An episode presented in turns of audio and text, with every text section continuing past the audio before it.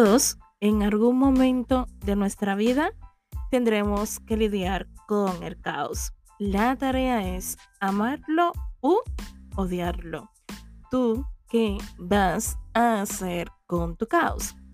Episodio número 81. Afirmaciones para cuidar tu diálogo interior. Hola, otro día más por aquí. Yo soy Alenza Dacier soy psicóloga online para seguimosalensadacier.com. Tanto en mi página web como en ese espacio te acompaño a amar tu caos. Bueno, hoy traigo un tema que me gusta bastante y es acerca del amor propio, la autoestima, la relación que tienes contigo.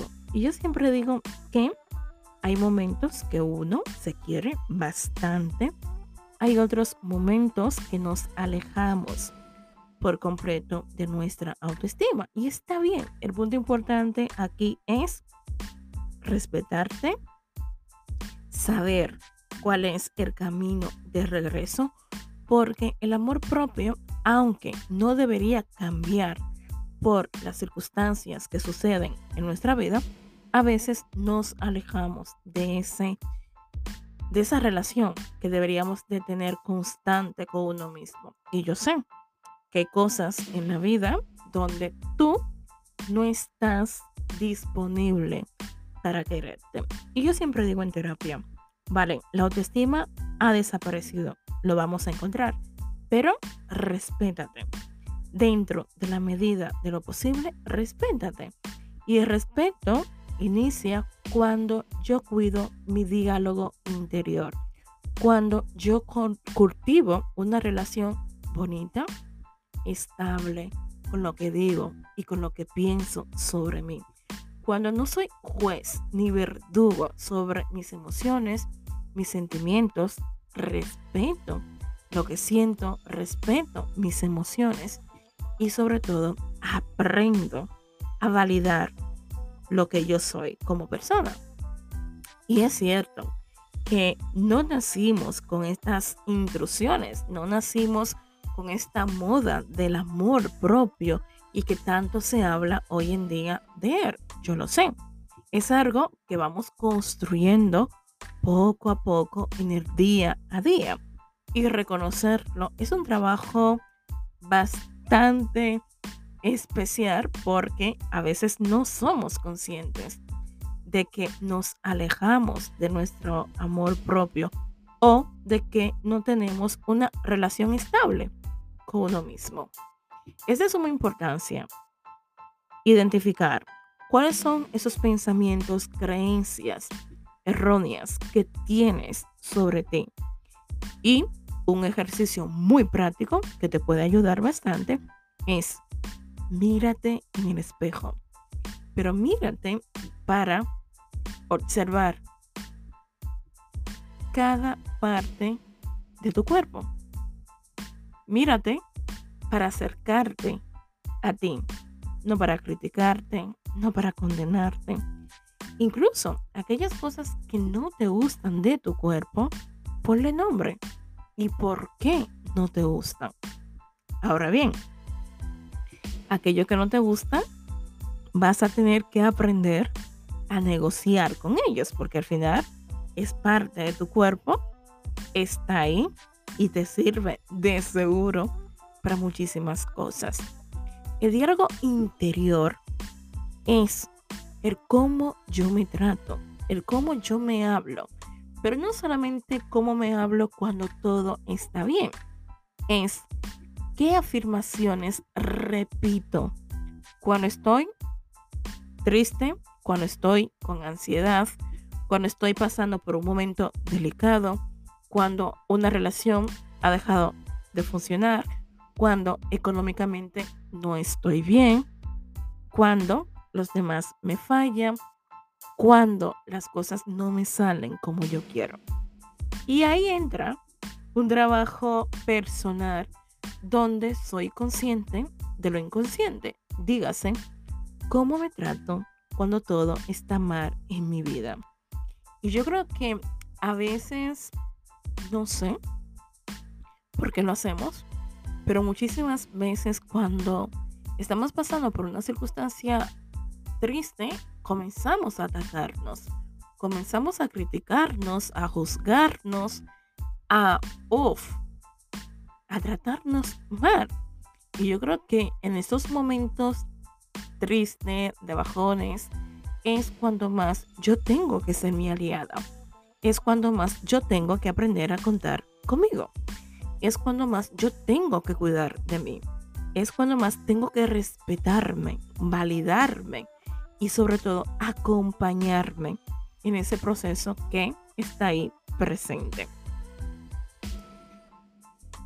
Hay afirmaciones que son muy importantes y eso no significa que nuestro mundo vaya a cambiar, pero el pensamiento positivo, el tener un grado de optimismo, ayuda bastante a descargar un poquito nuestra mochila emocional. Yo más adelante voy a hablar sobre el optimismo y el ser demasiado positivo, que la verdad que son conceptos totalmente diferentes, pero que mezclamos. Pero aquí quiero hacer un paréntesis, y es que a veces no puedes con todo. Y yo creo que es sumamente importante porque comenzamos a juzgarnos, a condenarnos cuando las cosas no salen como tenía que salir. Y está bien que ahora mismo no quieras ser optimista o positiva porque todo a tu alrededor está hecho una mierda. Eso es válido. Pero el punto importante es cuidar cómo te estás tratando en medio de ese barro emocional que está presente, en medio de ese proceso caótico. Una de las afirmaciones que a mí me encanta y que es como parte de mi lema de vida es, de esto vamos a salir. Y me gusta tratarme como si yo estuviera con otra persona. Me gusta tratarme en algunas ocasiones sabiendo que yo soy un equipo. O sea, que conmigo misma, mi autoestima, mis creencias, mis pensamientos hacemos un equipo. Un equipo para seguir hacia adelante, un equipo para darme el permiso de romperme, llorar, sentir y conectar con la tristeza cuando aparece, porque no hay nada malo de ello. Entonces, quiero dejarte unas afirmaciones que de seguro te van a gustar y te van a ayudar a cambiar tu diálogo interior. Soy amable y paciente. Me quiero y me acepto tal como soy. Ahora mismo tengo todo lo que necesito. Llevo una vida plena. Soy una persona digna de respeto, cariño y admiración. Soy especial, una persona única, una persona que tiene cosas valiosas para aportarle a los demás. Trabajo y quiero mantener mi vida en equilibrio. Mis pensamientos negativos no pueden condicionar mi vida. Tengo la energía necesaria para lidiar con este proceso caótico. Siento gratitud por la persona que hoy en día me estoy convirtiendo. Reconozco mis logros y me esfuerzo para seguir alcanzando aquellos objetivos personales o profesionales que tengo pendiente conmigo. Soy la persona que dejaría entrar en mi vida. Soy suficiente para mis amigos, para mi familia, para mi pareja. Puedo mejorar mi vida y sobre todo cuidar mi salud mental. Quiero sentirme relajada y tranquila en una relación. Dígase un vínculo afectivo. Quiero sentirme validada al lado de las personas que me rodean. Cada día estoy intentando ser una mejor persona para mí. Mi vida tiene sentido y le seguiré dándole más sentido en cada etapa de mi vida. Soy libre para expresar mis, ideas y opiniones frente a los demás. Espero que estas afirmaciones tú puedas reescribir las tuyas propias, lo dejes muy visible en casa, en la pared del baño, tu habitación, o te pongas una alarma con un mensajito especial y te sirva para cuidar tu diálogo interior. Nos veremos muy pronto en un próximo episodio y recuerda que el caos no es para destruirte. Bye bye.